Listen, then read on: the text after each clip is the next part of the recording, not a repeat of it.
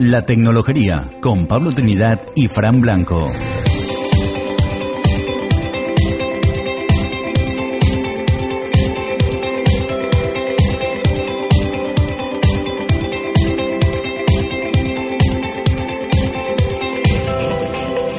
Y bienvenidos a La Tecnología, un podcast en el que damos a conocer a empresas y personajes influyentes en el mundo de la tecnología y que están en nuestro entorno cercano.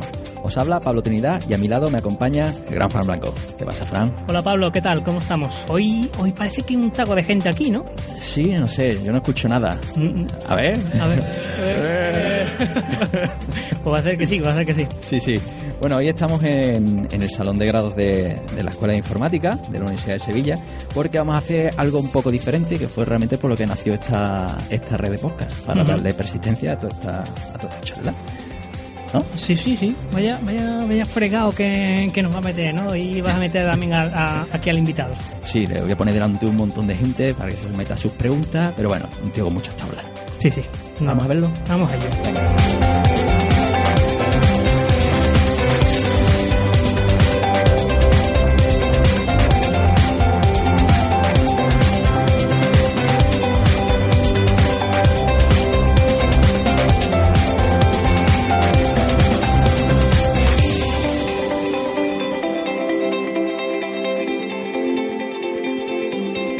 capítulo nos lanzamos de cabeza al mundo del videojuego y del derecho. Y para ello nos acompaña Andy Ramos, director del Departamento de Propiedad Intelectual, Industrial y Nuevas Tecnologías en Bardají y Honrado.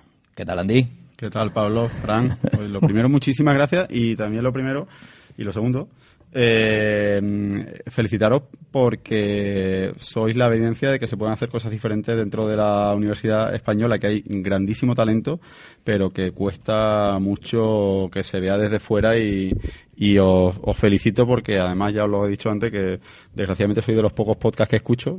Afortunadamente para vosotros, desgraciadamente porque eh, antes lo hacía mucho más cuando tenía el mío propio. O sea que muchísimas gracias y un honor estar aquí con vosotros. Bueno, ya has adelantado uno de los aspectos importantes, que es que tú eras podcaster, eh, de los primeros, de los pioneros en España. Es decir, eh, yo creo que hemos analizado la cronología y creo que fuiste el tercero. El tercero, pues, yo no, no sabría tanto, sí. ¿la veis? Es posible. No, yo creo que había José Antonio Gelao, Rafa Osuna, Sonia Blanco, creo que Ah, no sé bueno, si Sonia no- Blanco, eh, verdad. al- desde luego, cuando yo empecé, yo saqué un, el podcast hace pues 13, 14 años, 2004, cuando vivía en California, eh, pues para porque no tenía nada mejor que hacer y, y, lo, y lo hice y, y fue justo cuando empezaron a salir los podcasts. De hecho, me consideraba más podcaster que bloguero, aunque ya obviamente sería un atrevimiento decir que, que sigo manteniendo ese título porque ya hace años que el podcast no lo saco, ¿no? Sí, bueno, aquí ya hemos visto uno de los ingredientes de nuestro invitado y es que sabe eh, de cuestiones de tecnología antes incluso que más de un tecnólogo informático y demás.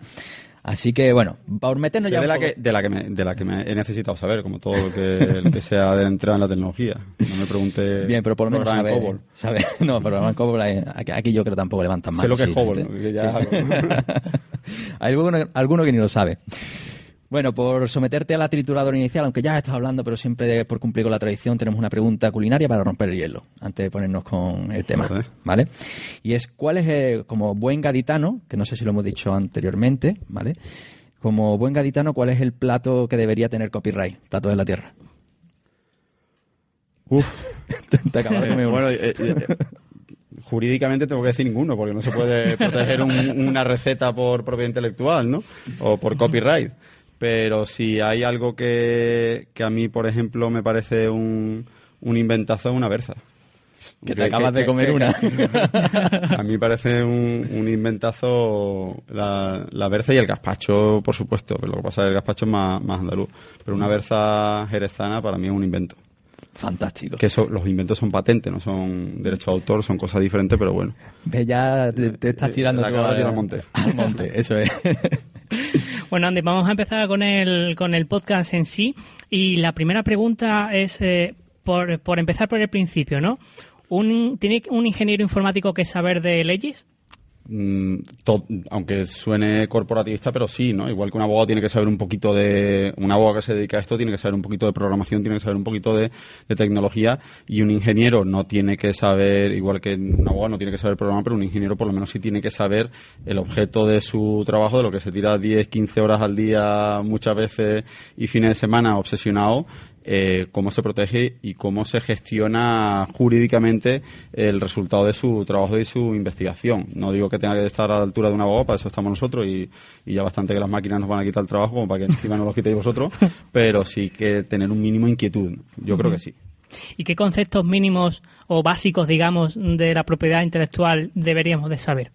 Pues empezando primero por diferenciar propiedad intelectual con industrial, que en todo el mundo se utiliza el, término de intellectual property, pero en España lo tenemos separado, Spain is different, y lo tenemos separado industrial con intelectual. Industrial es mm, patentes, marcas, diseño industrial, es secreto comercial, y propiedad intelectual, que es sobre todo el software se regula por eh, propiedad intelectual, en lo que conocemos como el copyright, ¿no? Los derechos de autor y los derechos conexos. Eso para empezar y después mm, tener nociones mínimas de pues que se puede patentar, que se puede proteger como nunca decir que voy a patentar una marca, por favor, eso prohibido completamente. Una marca se registra, se patenta un invento, saber que se puede patentar, saber que se puede registrar como, como marca, que no es tan fácil, que es costoso, pero tampoco imposible. Y, y, como ha dicho antes Pablo, que el, el mundo de los intangibles es muy poliédrico, pues dónde poner cada lado, pues que, cómo se protege, porque al final de lo que se trata es de trabajar mucho, pero también para tener un retorno. Eh, Román Paladino para ganar dinero, ¿no, Pablo? y tenemos el servicio, por lo menos para comer. Por eso. Y si tienes una buena política de protección de protección y explotación de tus activos, pues obviamente vas a conseguir comer más que si no lo tienes. Claro. Bueno, esa es la, primera parte de la, de la taxonomía, ¿no? Por entrar un poquito ya en, en, harina y en esa parte del videojuego, que ya lo discutí al principio, fuera de micrófono, que siempre nos gusta esa expresión, eh, la cuestión de que el videojuego es el caso más complejo del, del mundo del software, porque abarca. Mm, el software es una pieza y, y, se integra con un montón de, de cuestiones adicionales que creo que hoy vamos a explorar, ¿no? Mm. Entonces, en, en ese sentido, ¿Cómo se protege un videojuego? Dicho de otra forma, ¿cuáles son los elementos que tenemos que proteger? Pues el, videojuego, y ese era el matiz que te, que te decía, no creo que es una el tipo de software más complejo que hay, sino es el tipo de obra en general eh, más complejo que existe. Y no creo que un videojuego sea esencialmente software y ahora si quieres después me puedes hacer esa, esa pregunta pero un videojuego se protege de, muchas formas muy diferentes. Justamente antes he hablado de patentes, he hablado de marcas, he hablado de secreto comercial, he hablado de propiedad intelectual. Todo, todos estos recursos jurídicos se pueden utilizar para proteger un, software. Por ejemplo, la franquicia de Call of Duty pues eso es marca, principalmente. Y nadie puede hacer una, una, otro juego dentro de esa franquicia con la marca Call of Duty o con la marca Star Wars, eh, por ejemplo. Eh, hay pues, una consola de videojuegos está cargada de, patentes, incluso hay algunos videojuegos en Estados Unidos han concedido patentes sobre videojuegos en sí, que aquí en Europa es un poco más, más complicado, pero bueno, podría también con los determinados métodos y mecánicas, ¿no? Eh, secreto comercial, pues cuando van a sacar un, un videojuego no nos enteramos de, o nos van sacando cositas poco a poco porque lo tienen muy bien guardado dentro de una política de protección de ese secreto, ¿no? En los planes de marketing, planes de negocio, los costes. Es decir, que a medida que se va publicando, pues sí que eh, se van protegiendo los distintos elementos que se van publicando. ¿no? Bueno, el, cada rama del derecho tiene su propia forma de protección. No hace falta registrar nada en, muchos de ellos, ¿no? en el secreto comercial, en la, el propio intelectual. Em, pero se va publicando, pues sobre todo para hacerlo, para ir creando la ansiedad, ¿no? Que tenemos ahora todos para llegar a esta Navidad y comprarnos el hype, el bombo para llegar a que estamos todos deseando comprar el Battlefront 2, ¿no? De, Star Wars. ya sabéis que regalarle por Navidad, Andy. vale, ahora ya está la precompra, o sea que también no hace falta esperar. Aceptamos códigos de Steam. y el... No, yo tengo la Play 4. Ah, O sea que hay que... Eh, y por último, la propiedad intelectual, que principalmente el, un videojuego se protege principalmente por propiedad intelectual. No solamente ya el, código, que desde mi punto de vista, y esto la industria pues no lo, no lo estima tanto, pero desde mi punto de vista eh, es importante, pero sobre todo otros elementos, o en la mayoría de los videojuegos hay otros elementos mucho más importantes como los gráficos, el guion, las eh, escenas, la, los, eh, los personajes, o sea, hay muchísimas obras. De hecho, lo que solo, lo que estoy de acuerdo contigo en que los videojuegos son los más complejos, no el software más complejo, sino el tipo de obra más complejo, porque creo que es la única que puede incluir a todo el resto de obras protegidas por derecho de propiedad intelectual, como puede ser una, pues un personaje, un mapa, una, eh, un guion, una música, una, una cinemática, porque hay veces que tenemos escenas de varios minutos de, que cine, animación, que cine. Que es completamente cine, ¿no? Y abajo del todo, pues sí hay un software, ¿no? Pero ahora, si quieres, hablamos de eso.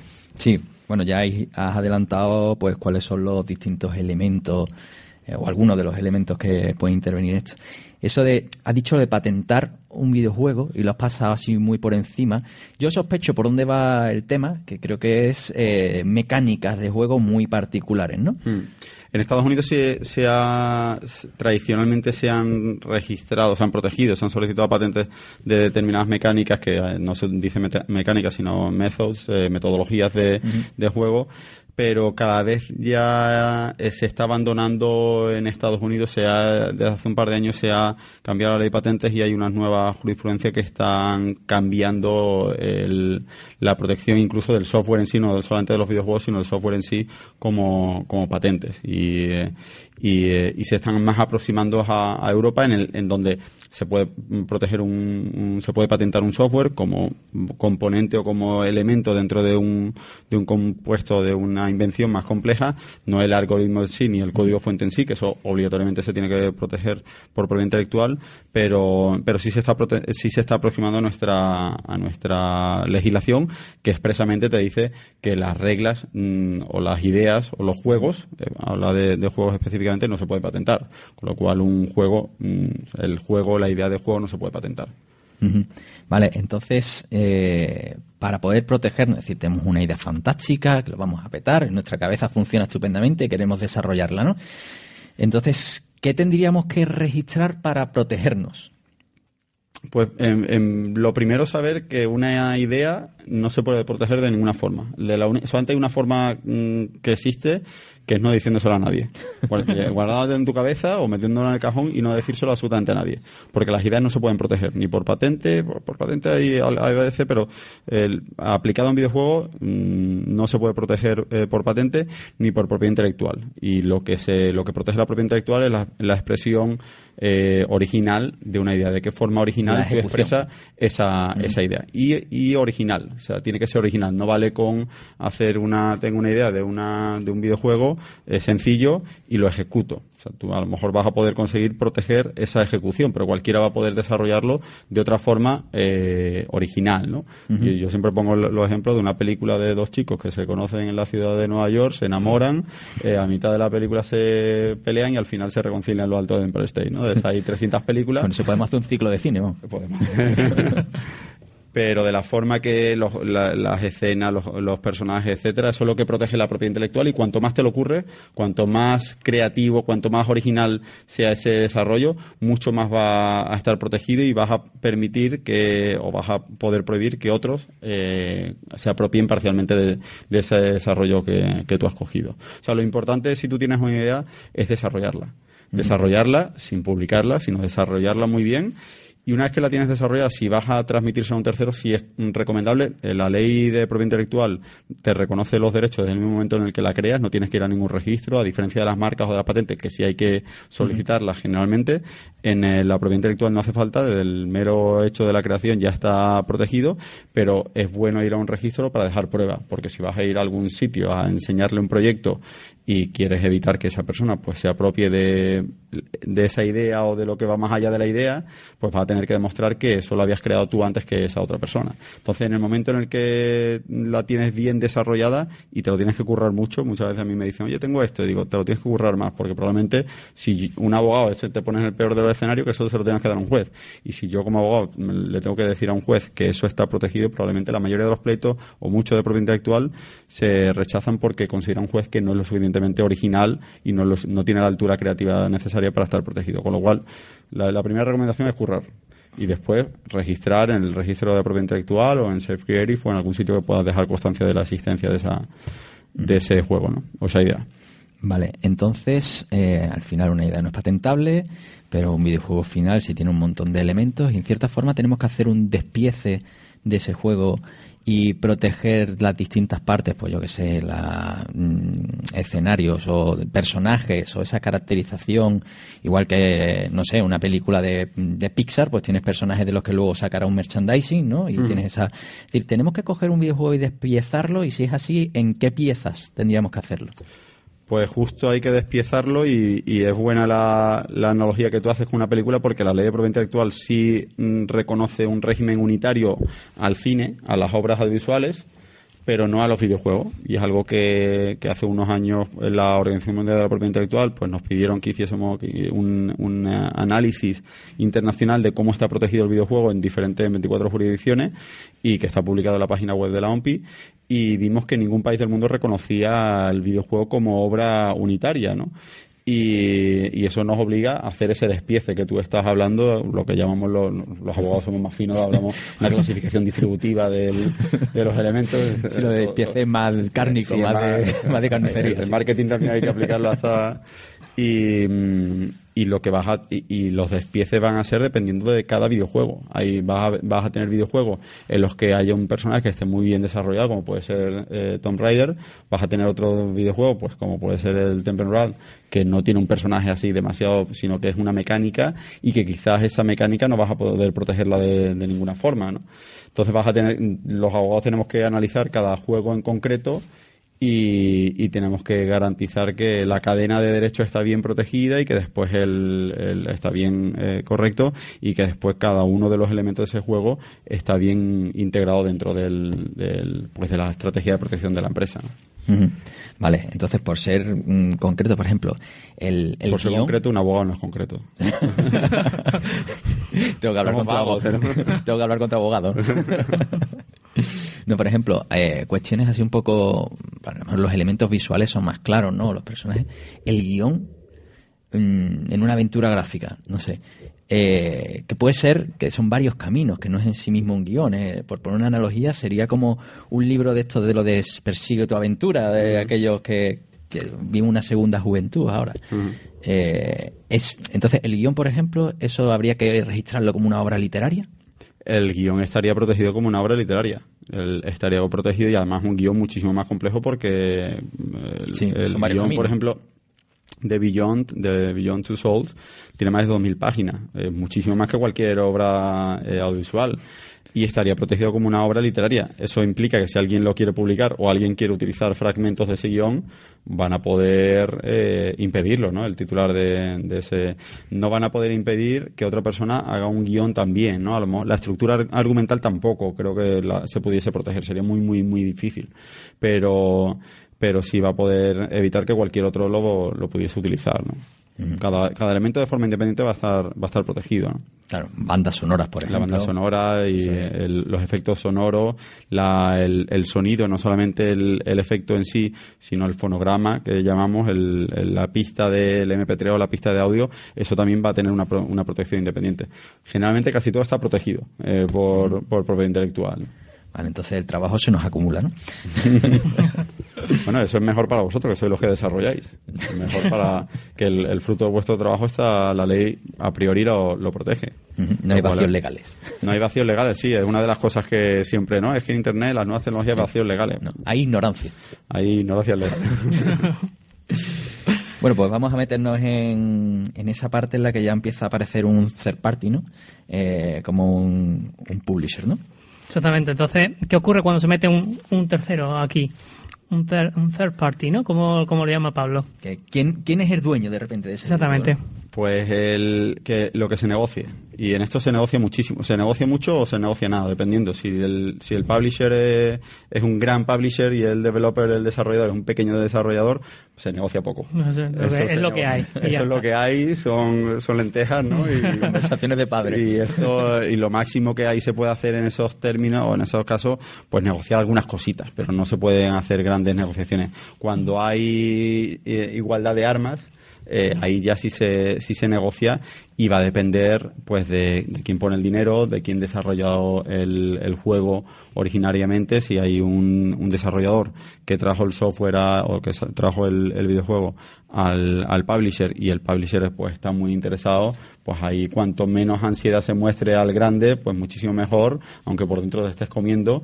Y eh, para intentar mantenerlo pues dentro del sector la IP, la propiedad intelectual, que sabéis que es muy muy importante, sobre todo no tanto del, del código que hay por debajo, sino de los eh, de lo que hay por encima, de la franquicia, de los personajes, de, de la, de la marca, que eso es, eso es fundamental. Y todo es eh, objeto de negociación y negociaciones que duran meses, que duran bastantes meses. ¿Y cuál suele, cuál suele ser un contrato típico en, en un videojuego, digamos, ¿no? En un... Pues yo, Bueno. yo intento siempre desmitificar cuando los clientes llegan al despacho y me dicen, oye, eh, me hace un contrato, pero, pero un modelo. Y se creen que los abogados tenemos el cajón mágico de los modelos, que, que tenemos el modelo de, de un contrato de desarrollo de un videojuego de una empresa finlandesa con una eh, americana. No, eso no lo tenemos, ¿no? eh, contrato tipo, pues sobre todo con, lo- con lo, lo que más hay en términos de, de cantidad, pues son con los desarrolladores, son contratos de trabajo con, los con los desarrolladores, con los diseñadores, con el- los directores de proyecto, eh, que, que son los que al final, pues el equipo de 30, 50, 100, 200, dependiendo personas, que son las que hacen el videojuego. El, después el contrato entre el developer y el publisher, el desarrollo del publisher, es uno solo, ¿no? Generalmente, es un, a no ser que tengan varias, pero suele ser eh, un solo contrato. O sea, que el que más abunda en términos de cantidad es el de los desarrolladores o los freelance o los proveedores externos y en términos de cantidad obviamente el más importante y al que más hay que echarles al, al del desarrollo. Ese tipo de contrato que indica entre mm, la gente del equipo, ¿esos son los famosos NDAs? No, el- No. el- el- los NDA son los Non-Disclosure Agreements, son acuerdos de confidencialidad, lo que pasa de toda la vida se le ha llamado acuerdo de confidencialidad, pero ahora es el, Non-Disclosure Agreement que también... Modernitos. Más, más fino, más, más- más bonito. Te permite cobrar más.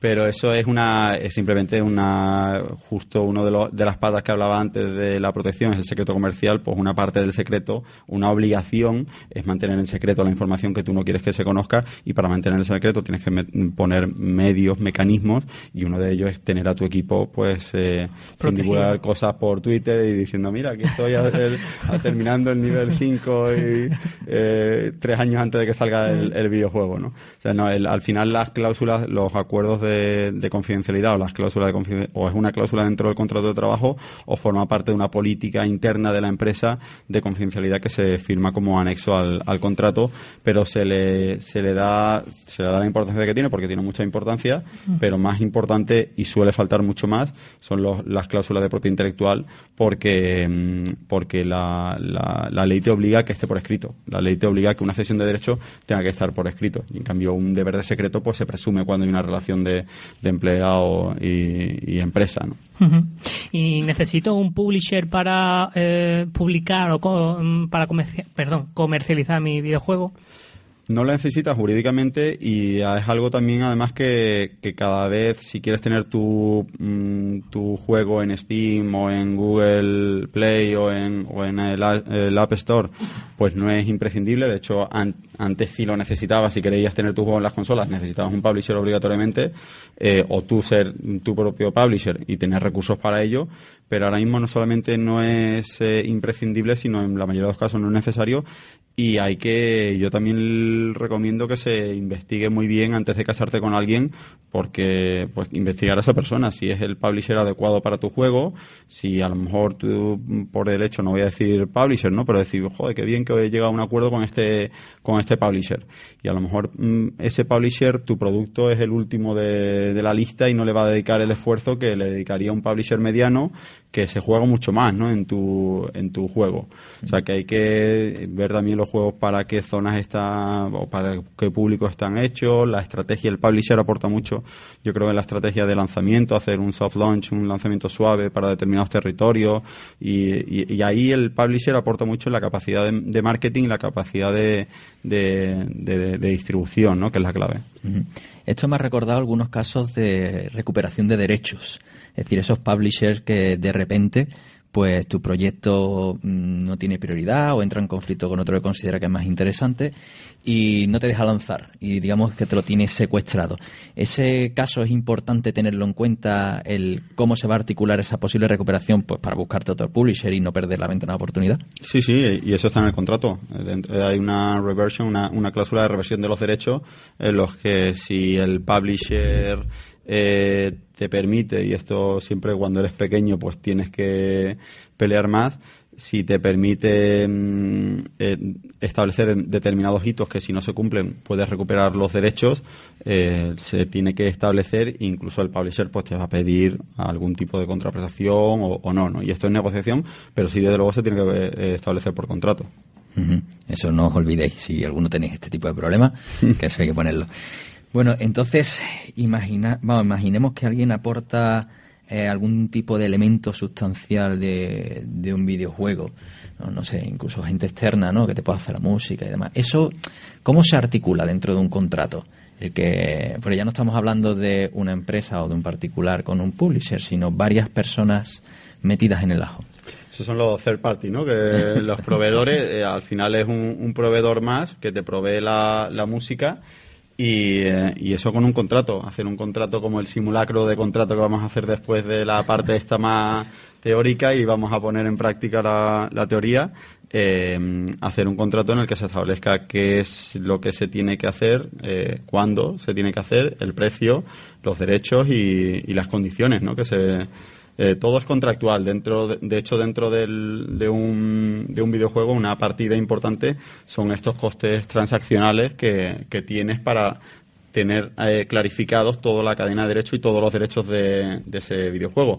Porque si después ese videojuego lo publicas o tienes un publisher y hay un problema, estás poniendo en riesgo millones potencialmente o cientos de miles de euros por algún contrato que no esté bien cerrado y te podría, judicialmente, podrían solicitar la cesación de, o sea, que se paralizase la comercialización de ese, de ese, de ese videojuego. Sí, aquí ya por tirarnos a nuestro campo, es como, por ejemplo, si pusiéramos música en este podcast de la que no tuviéramos derechos. Que eso no va a ocurrir nunca. No, porque los tenemos reservados, ¿vale?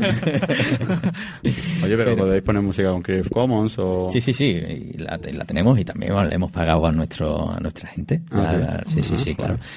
Y, bueno, a ver, eso es culpa tuya, ¿sabes? Que siempre me has insistido en, en reservarlo. No, mal por ahora, ¿no? No, no, no, pero imagínate que ahora de repente tienes que los casi 50 podcasts que tenemos publicados, de repente que quitar una determinada música que has puesto de fondo y no tienes los originales.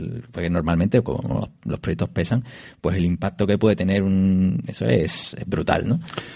De hecho, eh, ayer lo estaba para un cliente, lo estaba gestionando porque mm, le daban, para un producto para Internet, le daban una licencia temporal y, eso indirectamente suponía que cuando terminase la licencia tenían que editar eh, pues el, contenido.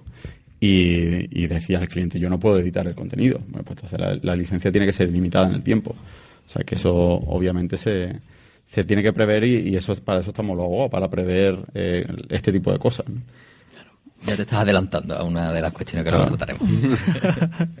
bueno, seguimos adelante y en este caso te preguntamos por qué, eh, qué riesgos legales tienen los juegos free to play. Pues eh, principalmente de publicidad, ¿no? Porque tú cuando, si, si, a ti tú estás ahí con el móvil y ves algo gratis, ¿tú qué, tú qué esperas que sea? Gratis, gratis, ¿no? gratis. Y, si, y si te metes dentro y ves que hay compras eh, dentro del juego, tú dices, oye, ¿esto qué es, no? Esto gratis no es, ¿no? Exactamente. Esto no... Más timado. Más timado, más, timado, ¿no? Pues principalmente, eh, principalmente cuestiones de, de publicidad, también de menores, que, que los menores puedan ser más incautos y el mayor pueda saber o pueda esperar que algo me va, por algún momento me van a cobrar algo eh, que hay dentro, hay compras dentro de, hay in-app purchases de compras dentro de la aplicación, pero un menor puede ver gratis y puede creer que es realmente gratis o incluso realizar compras sin darse cuenta de que está realizando compras, ¿no?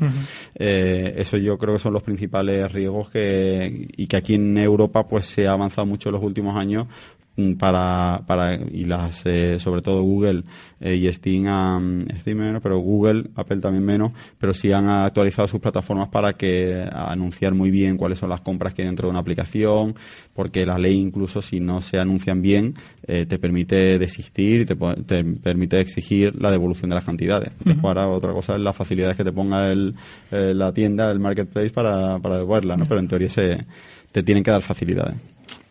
Perfecto. Sí, no sería el primer caso en el que vemos a padres denunciando pues facturas de varios miles de euros en los que hay que devolver. Que ahí también creo que los padres tenemos que ser un poco más que, que, que dejamos el ordena- el móvil a, a nuestros hijos pensando que ya el móvil es un va a ser el- la niñera pero pero sí es cierto que no tendría que que por, los padres tienen su tenemos nuestra responsabilidad pero también los operadores de, de tiendas incluso los desarrolladores de videojuegos porque también muchas veces los videojuegos se, y vosotros seguro lo sabéis mejor que, que nosotros aunque seguro que, que me vais a decir que o, o los que lo desarrollan van a decir que no tanto pues este tipo de juegos se hacen pues para un poco como el, el, el gambling no el juego El Para- impulso de compra. Para que estés ahí, que tú dices, o, o esperas un día o por, por un euro avanza todo lo que tendrías que esperar, ¿no? Y, y te incitan un poco a comprar, ¿no? También han- se ha avanzado mucho y los desarrolladores también intentan abandonar ese tipo de impulso o ese tipo de mecánica de juego que te obligan a comprar, ¿no? Sí, aquí mm, hay una casuística, bueno, en la publicidad tú estás haciendo en cierta forma una cesión de datos, de datos personales, ¿no? O, ¿Por qué? o- bueno, que puede llegar a hacerse. Ahora con las API es mucho más sencillo, directamente Mm. eso no, no es estrictamente necesario, pero imagínate que tú recoges datos de tus usuarios y, y luego quieres utilizarlos con algún propósito de marketing, entonces haces un juego gratuito que luego vas a utilizar esos datos para vendérselo a otras personas. Ahí tendríamos que hacer una publicidad de esa actividad igual que una página web con el tema de privacidad y de gestión Sí, de sí, datos. sí, desde luego. Cada vez que se trate aquí en Europa, los datos, que a los americanos les hace mucha gracia, ¿no? Pero, eh, pero los datos, la protección de datos es un derecho fundamental, tan fundamental como la vida. Y que a los americanos dicen- se, se ríen, de hecho, cuando se lo, se lo dice. Pero cualquier tratamiento de un dato, y además ahora con un nuevo reglamento que trae en vigor en mayo de 2018, pues eh, hay muchísima más deber de diligencia y de y más obligación del que trate un dato de pedir consentimiento, de informar, de que entienda, de que la información sea clara y por supuesto si alguna vez queremos tratar un dato con finalidad comercial se tiene que se tiene que, que después otra cosa es que a las tres y media de la tarde los sábados nos llamen de una operadora para ofrecernos eh, determinado servicio, ¿no? Pero pero por lo menos la ley nos permitiría ir contra el que hace ese tipo de, de uso sin nuestra autorización. Perfecto.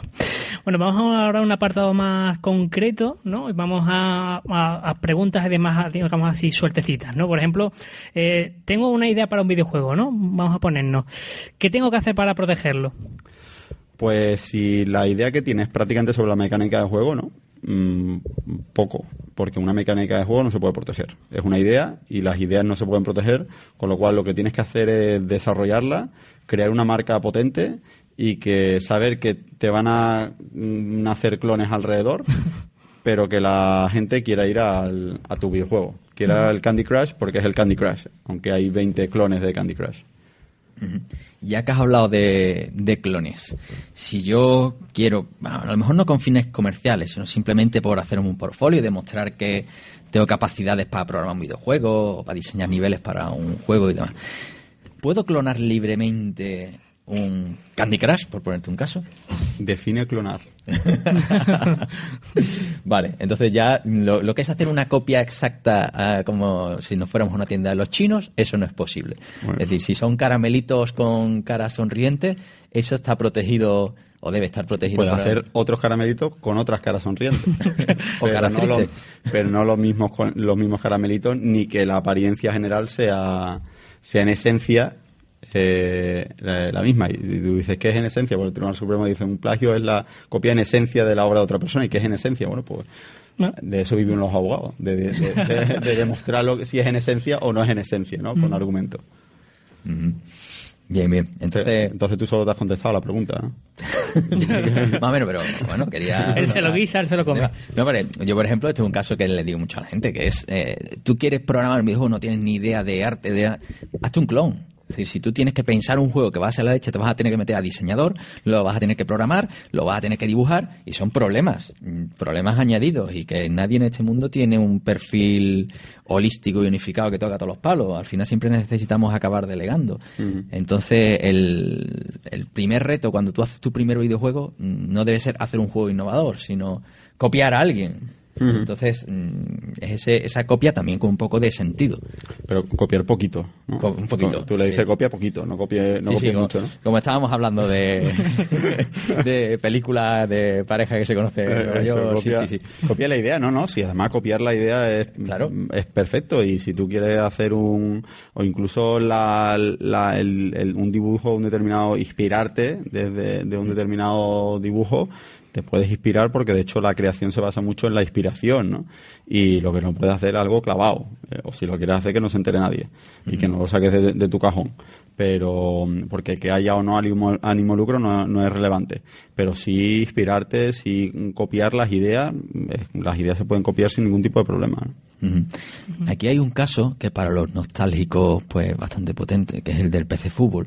Todo el mundo decía, mm, ha desaparecido, quiero hacer mi propio PC Fútbol y ahora de repente salen las noticias que mm, va a ser el tercer intento de, re- Relanzar. de relanzar ese PC Fútbol.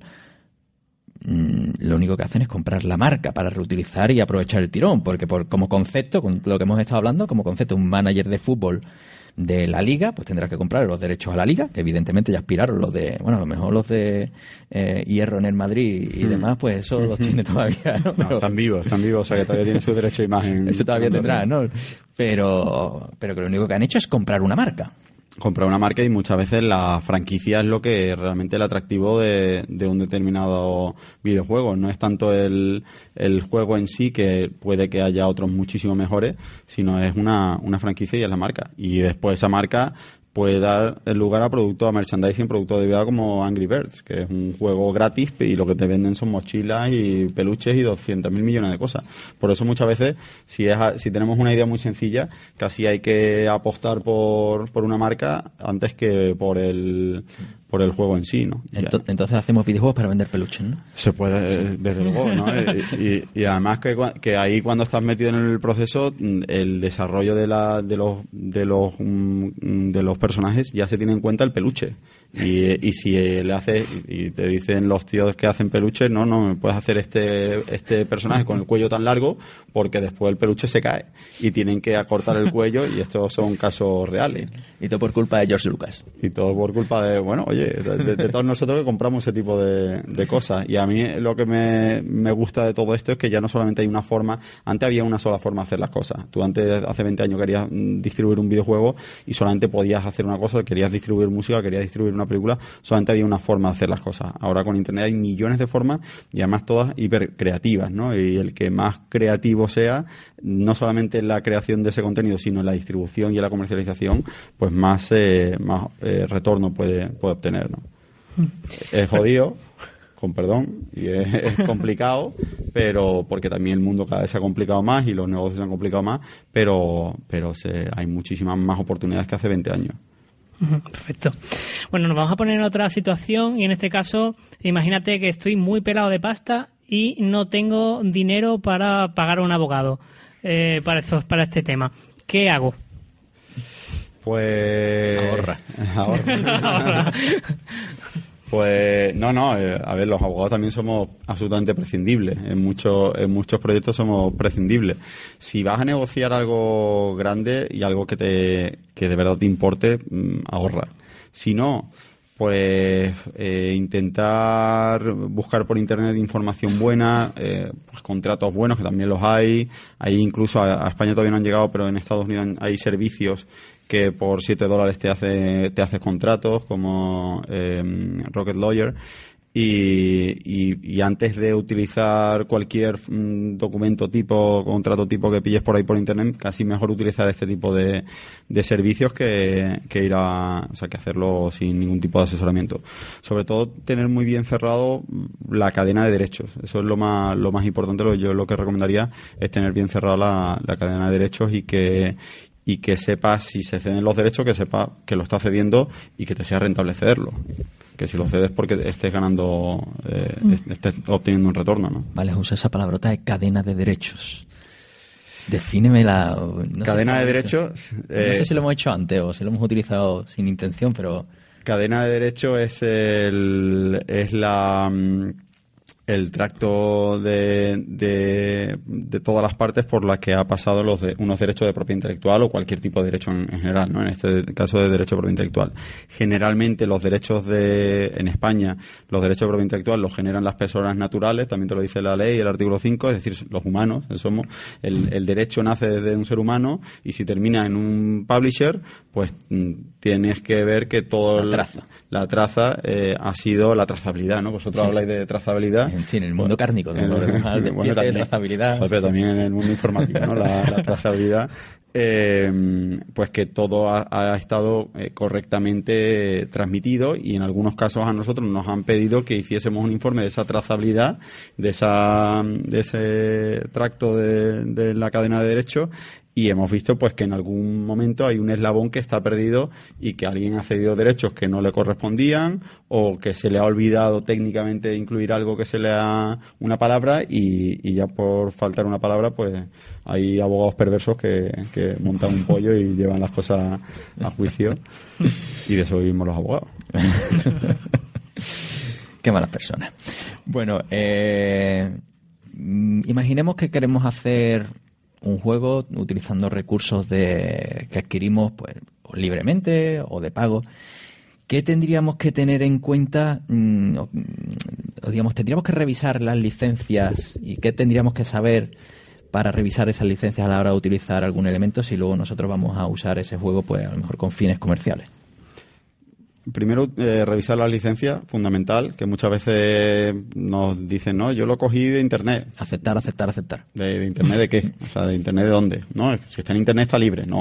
O sea, no es, no porque una película ya la, haya emitido por televisión quiere decir que la película ya, eh, ya es libre, no. Lo que está en internet no es libre, tiene, libre, tiene sus derechos y, y si y si un determinado un desarrollador va a utilizar eh, recursos, librerías de, que están disponibles en GitHub o en cualquier sitio, pues tiene que ver la licencia que tiene esa librería. Y es un rollo, pero más rollo es tener que ir a una WOW porque te, alguien te ha demandado diciendo que, que, que has utilizado algo sin su permiso, ¿no? Y mm, y después dejar mm, constancia de esa de que esa librería o de ese determinado recurso tenía esa licencia porque también hay veces que desaparece mm. eh, o se le quita esa, esa licencia y el titular de derecho o el que ha desarrollado esa librería puede decir, oye, que esto es mío y tiene copyright. No, no, yo lo he visto que tenía una licencia Creative Commons o una GPL o lo que sea. O sea, también dejar constancia a través de, de, algún tercero de confianza que hay que hay por, por internet. Y no solamente de lo que pilles por internet, sino también de lo que te hagan tus amigos.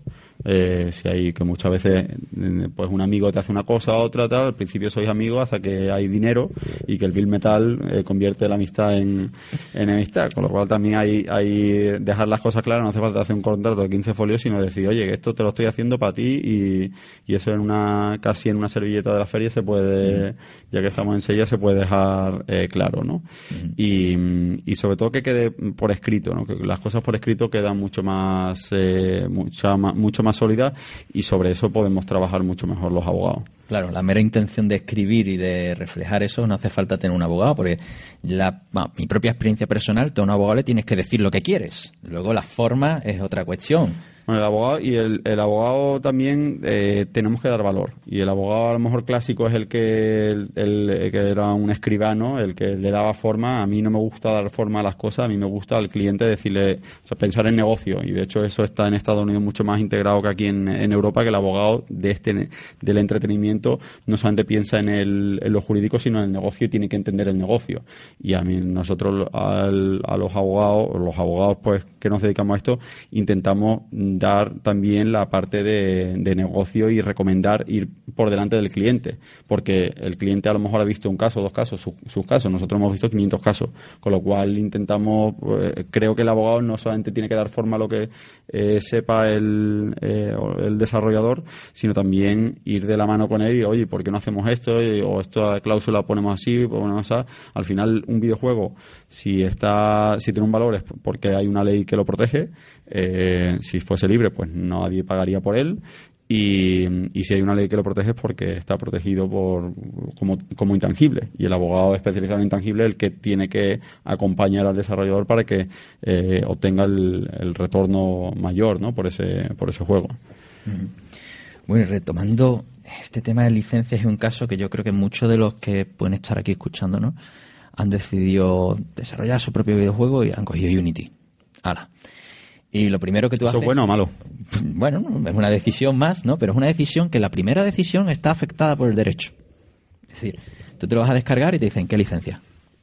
¿No? La gratuita, que me vas a pagar un royalty, o me pagas ahora y mm, tú lo usas como te dé la gana, o incluso esa parte que nadie se lee, que es el gambling. Es decir, la licencia del millón de dólares si te quieres meter en... Si lo que quieres hacer realmente son juegos eh, para apuestas. ¿no? Entonces, esa es la primera decisión a la que nos enfrentamos todos y cuando cogemos un, un motor, ¿no? Y yo creo que, bueno, esto es más reflexión en voz alta que, una pregunta, ¿no? Y, luego, pues bueno, se habla mucho de los aspectos técnicos. Cojo Unreal, cojo Unity, mm, cojo, mm, yo qué sé, el motor que te dé la gana. Y por mucho que no nos guste, la primera decisión que tenemos no es tecnológica, sino que es legal. ¿No? Así que yo creo que está bien que, que eso quede un Pero poquito... después los desarrolladores dicen que, o sea, hay diferencia entre un motor y otro, ¿no? Hombre, claro, a nivel técnico sí que las hay, ¿no? Pero que tú dices, bueno, yo voy a hacer un juego de plataforma en 2D, pues para esto es Unity, porque además de lo que hay más recursos, pues bueno, estás asumiendo ya un coste además. Oye, y, y a lo mejor eh, tomas una decisión que a corto plazo es magnífica, pero a medio plazo o a largo plazo es, es nefasta, como antes hablábamos del desarrollador. La visión Y del el- negocio de la que y hablábamos el, antes. y el publisher, que a lo mejor tú dices a un publisher, porque, joder, mira qué bien que esta multinacional me ha comprado, y ahora res- resulta que soy la- el último producto dentro de su portfolio, y no le presta la atención que a corto plazo parece una buena decisión, pero a largo plazo, a medio plazo es una mala decisión, como lo de lo del el motor del Game Engine, ¿no? El motor de juego que, que puedas utilizar. O sea, por eso hay que ser estratégico o estratega también eh, en este en este negocio, ¿no? Muy bien. Y sí, y ahora, y ahora que, que sacas el tema del motor de juego, eh, el- volvemos, y ahora te hago yo a ti una Venga. pregunta. Eh, el- desde un punto de vista técnico, ¿tú crees que un videojuego sobre todo software? No, claramente no. Pero la- ya, al principio del todo decías que dentro del software el videojuego era el, más complejo, ¿no? Dentro del software, o sea, ya lo estabas encasillando dentro del software. A ver, el software es Fran se transversal. ríe, ¿eh? Sí, sí, Sí, se descojona porque pero Claro. voy a intentar salir de esto. Ay, ay. Una página web tiene elementos visuales. Puedes tener vídeo, puedes tener pues, evidentemente una imagen, el diseño que se contrata aparte y el equipo es diferente y hay veces que pues, pues, contratamos a esas terceras empresas de diseño en la que nunca nos leemos en los contratos realmente qué derechos tenemos sobre eso que estamos pagando, ¿no? Y si ellos pueden Y reutilizar si hay, si hay contrato. si hay contrato, que alguno es, no, tú me das una factura y ya está, y yo Ya lo está. uso en mi web. Ah, ten cuidadito con lo que andas haciendo. Eso es como, de repente contrato un fotógrafo de boda, mm, paso por la tienda y me veo en el escaparate. Sí, pero para eso ya hay una ley que te dice que no puede, que eso no puedes hacerlo. Da igual, hay Ahí- tantas leyes que dicen que no puedes hacerlo, pero...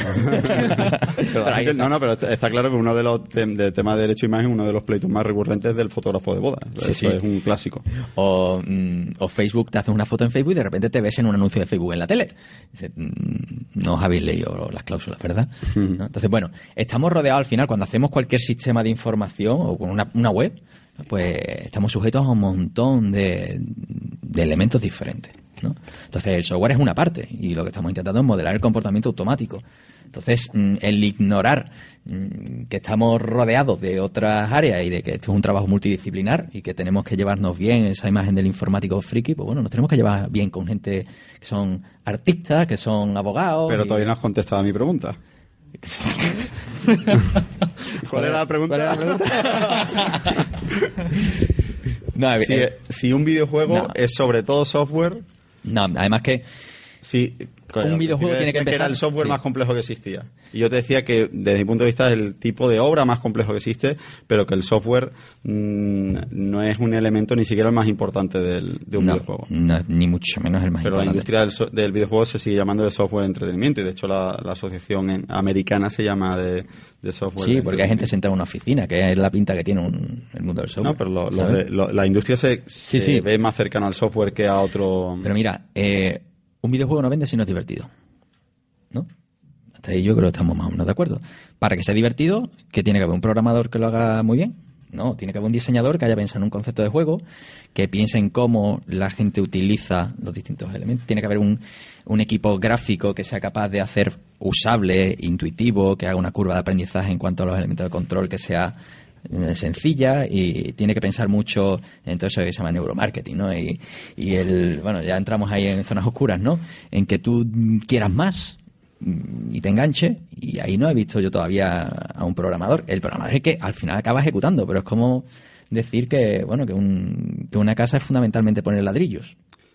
Y además, el, el, y esa es mi, mi tesis, que, que, ya te digo que no la avala la mayor parte de la, de la industria, con lo cual ahí algo malo tiene que haber. Ya somos pero, de fuerza. Pero el, el principal, que es algo que, que, que incluimos en ese informe de la OMPI, pues que el, el, software que subyace en un videojuego está condicionado por el motor que utilices y por el pues Unity, Frostbite Unreal o el que utilices, que va a ser el mismo en un videojuego de, de tiro o uno de coches. Con lo cual el software de después va a tener obviamente elementos específicos, plugins o, determinados eh, pues archivos o código que se haga específicamente para un videojuego, pero el dime tú el qué porcentaje de un videojuego eh, coincide de uno a otro videojuego sin tener nada que ver porque uno es de coche y otro es de, de pelea, pues un 90%, un porque es un código ya testado, etcétera. Con lo cual el software para mí es importante,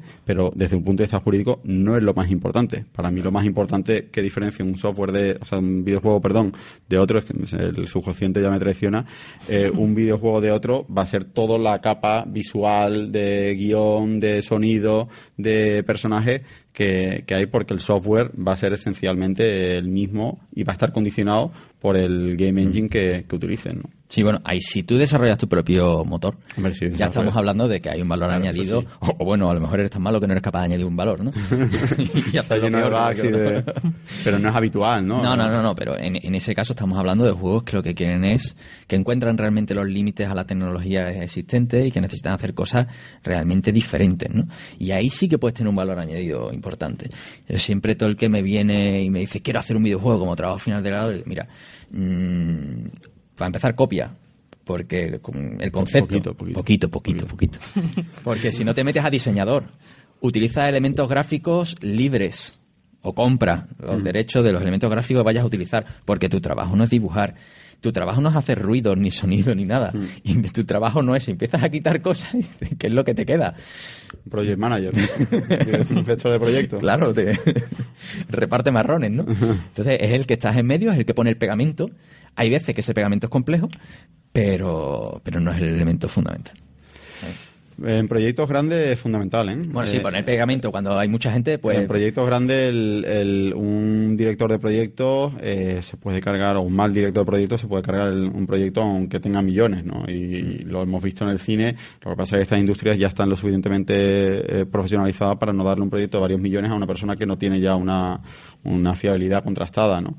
Pero si, si, si es la labor de un director dentro del audiovisual o de un, o de un productor, eh, un director de proyecto dentro de un videojuego, sí, eh, para uno pequeño no. Pero no, es que hay una parte que no se ve en el producto final, que es la diferencia entre producto y proyecto. Entonces, la, la responsabilidad de un programador en general del videojuego es hacer proyectos. Es decir, esas herramientas que capacitan a diseñadores a artistas y a todos los perfiles a integrar su trabajo en el producto final. Entonces estamos hablando de mm, herramientas como un diseñador de niveles, por ejemplo, que eso no se entrega en el producto final, pero sí que es fundamental, ¿no? Entonces es como, como construir una, una, casa, pues tú eres el de los andamios, sí, eres fundamental, porque si no, las, a partir de la planta uno no se, construye nada, ¿no? Y, y, eso es otro rol diferente, pero, pero en, en la responsabilidad sobre el producto final se tiene, porque es el pegamento, pero no es mm, el 90, a lo mejor un 10%. Pero luego en el desarrollo, lo que es el proyecto, pues sí, tiene una responsabilidad bastante importante. ¿no? Bueno, que hemos tenido esa parte de debate ya que, que no estaba... Parece que es el, el- software o no software. Si es software, porque no podemos generar, pero, pero eh, eh, tú quieres blanco o negro y estamos hablando de grises. Bueno, los abogados vivimos de grises, gracias a, a que existen Claro. los grises. Vivimos, Pues si fuese blanco y negro no, no viviríamos los abogados.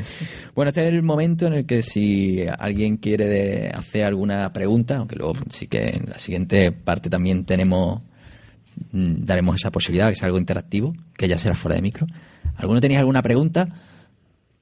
Venga, acércate por aquí.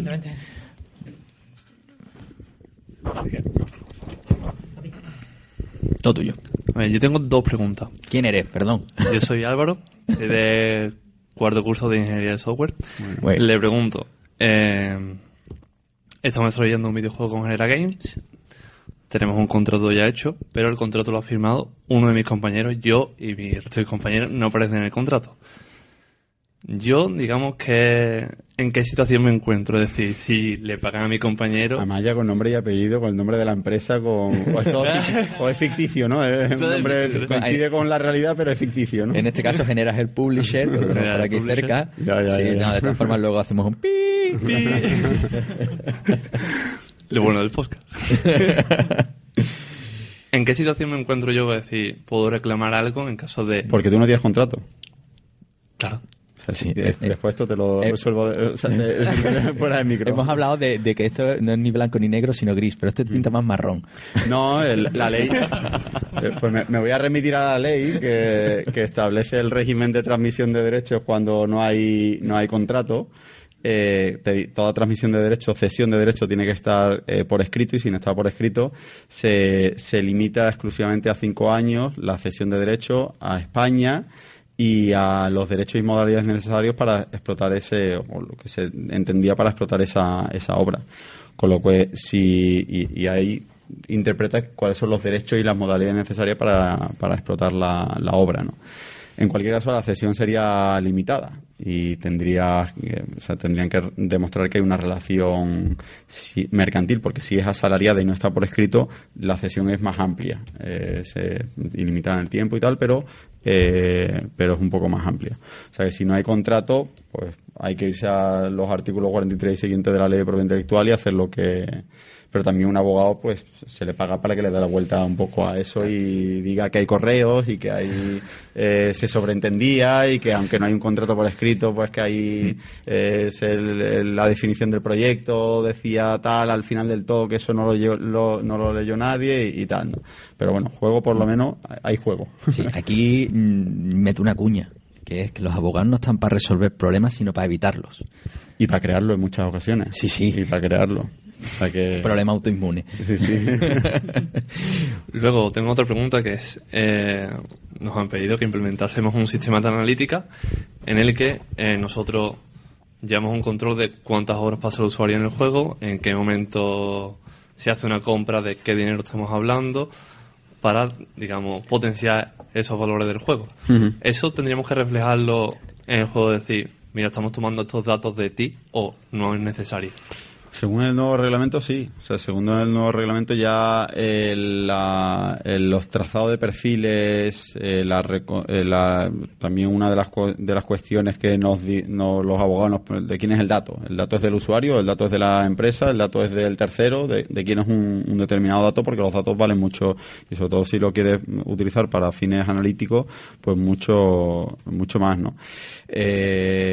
Si los datos están anonimizados y no podéis relacionarlos con un usuario, pues bueno, eh, pero eh, inicialmente cualquier tratamiento de un dato que provenga de una persona eh, física, eh, de un individuo, pues tendría que eh, tratarse eh, y recolectarse con, con consentimiento, informando qué se va a hacer con ese dato, etcétera. Y si, y si se va a anonimizar, pues establecer sistemas de anonimización correctos y, y tal, ¿no?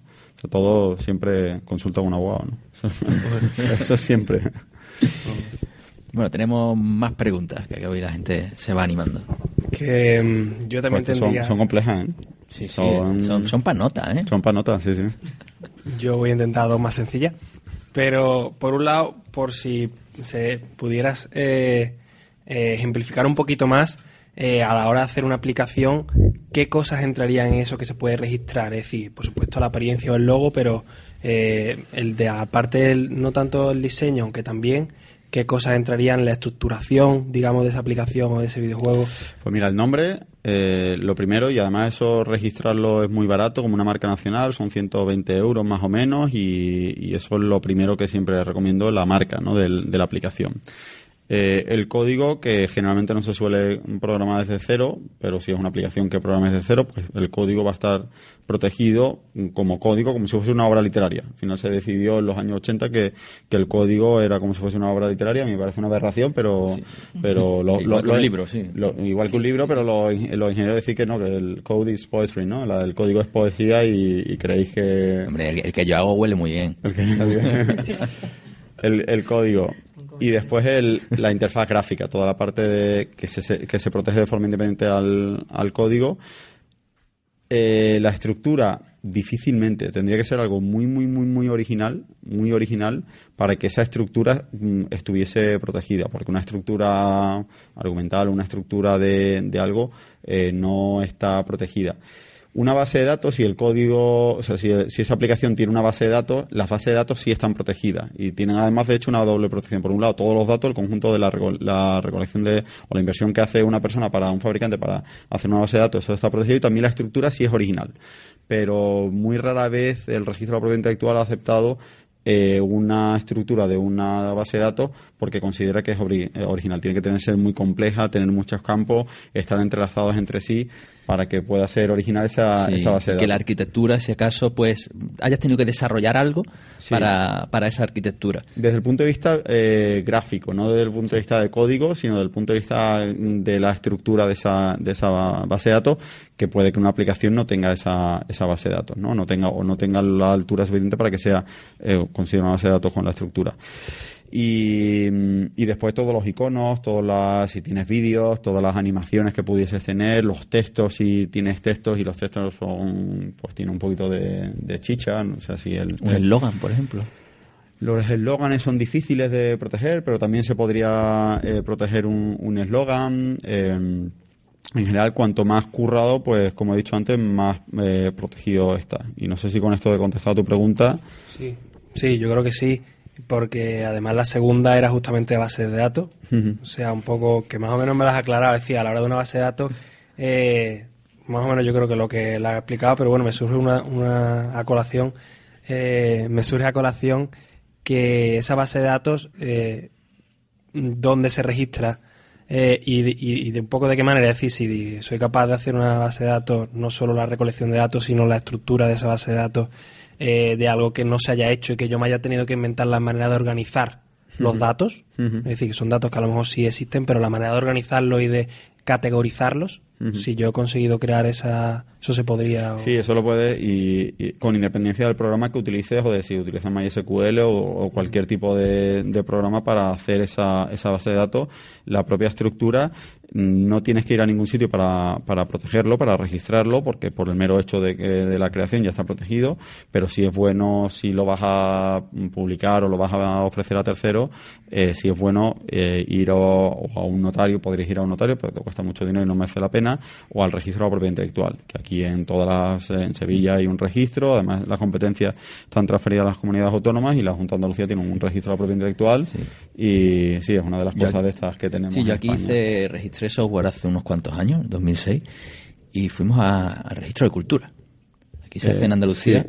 se hacía en cultura, y se trata exactamente igual que un libro. Tú le das un CD y eso va a un cajón por si en algún momento... Eso eh, en algún momento, si, si alguien te copia, pues tú le pides al registrador de la propiedad intelectual que emita un certificado diciendo que en, mil, en 2015 registraste ahí ese, ese código y, tú, y el abogado va a poder demostrar que ese código estaba creado previamente. Lo puedes demostrar de otra forma, pues con una pericial, eh, analizando los metadatos de los archivos o haciendo, cogiendo una backup y, y también la cadena de custodia de esa backup, pues respetándola. O sea, hay otras formas para probar que algo era era, era tuyo, pero te va a costar- lo más barato que te va a costar va a ser el registro, porque un perito te va a costar miles de euros. Antiguamente se decía aquello de te mandabas a ti mismo No, lo del correo, no, lo del el no, correo lo del certificado. certificado con el sobre, no, eso no. El sobre, eso no vale. Que, que- que te puedo sacar una pericial de un tío diciendo que eso se puede manipular y que eso puede haberse manipulado. O sea, eso- hay- eso no jurisprudencia. sirve. Eso no Así se- eso no lo hagáis. De todas formas, no te quita a nadie el, el tener que pasar luego por un abogado, bueno, por un abogado, por un juicio, lo que sea, para demostrar. Lo que pasa es que eso es, tú lo que intentas es acumular evidencias para que llegado el caso Es puedas utilizarlo como argumento. Es un problema exclusivamente de la mayor parte de este tipo de cosas son un tema de prueba. Estupendo. Bueno, pues yo creo que vamos ya a esa segunda parte de la sesión. Sí, que vamos ya nuestros- justo. Sí, que nuestros oyentes se van a perder. Pero bueno, por lo menos esta parte, que creo que está bastante interesante, eh, queda ahí grabada, ¿no? Así que, aunque ahora continuamos, para nuestros oyentes, pues bueno, agradecerte, Andy, tu predisposición a, a ponerte el micrófono por delante, que yo creo que tienes un poco de morriña. ¿no? Nada, sí, sí, muchísimas, muchísimas y gracias a vosotros por obligarme a hacer un podcast o estar en un podcast después de, de tantos años y tan, y tan a gusto. O sea que muchísimas, muchísimas gracias. Pues nada, por último agradecer a la escuela pues por financiar este este evento. ¿no? Mm. Eh, vienes de, de lejos, de la capital del De reino. Madrid.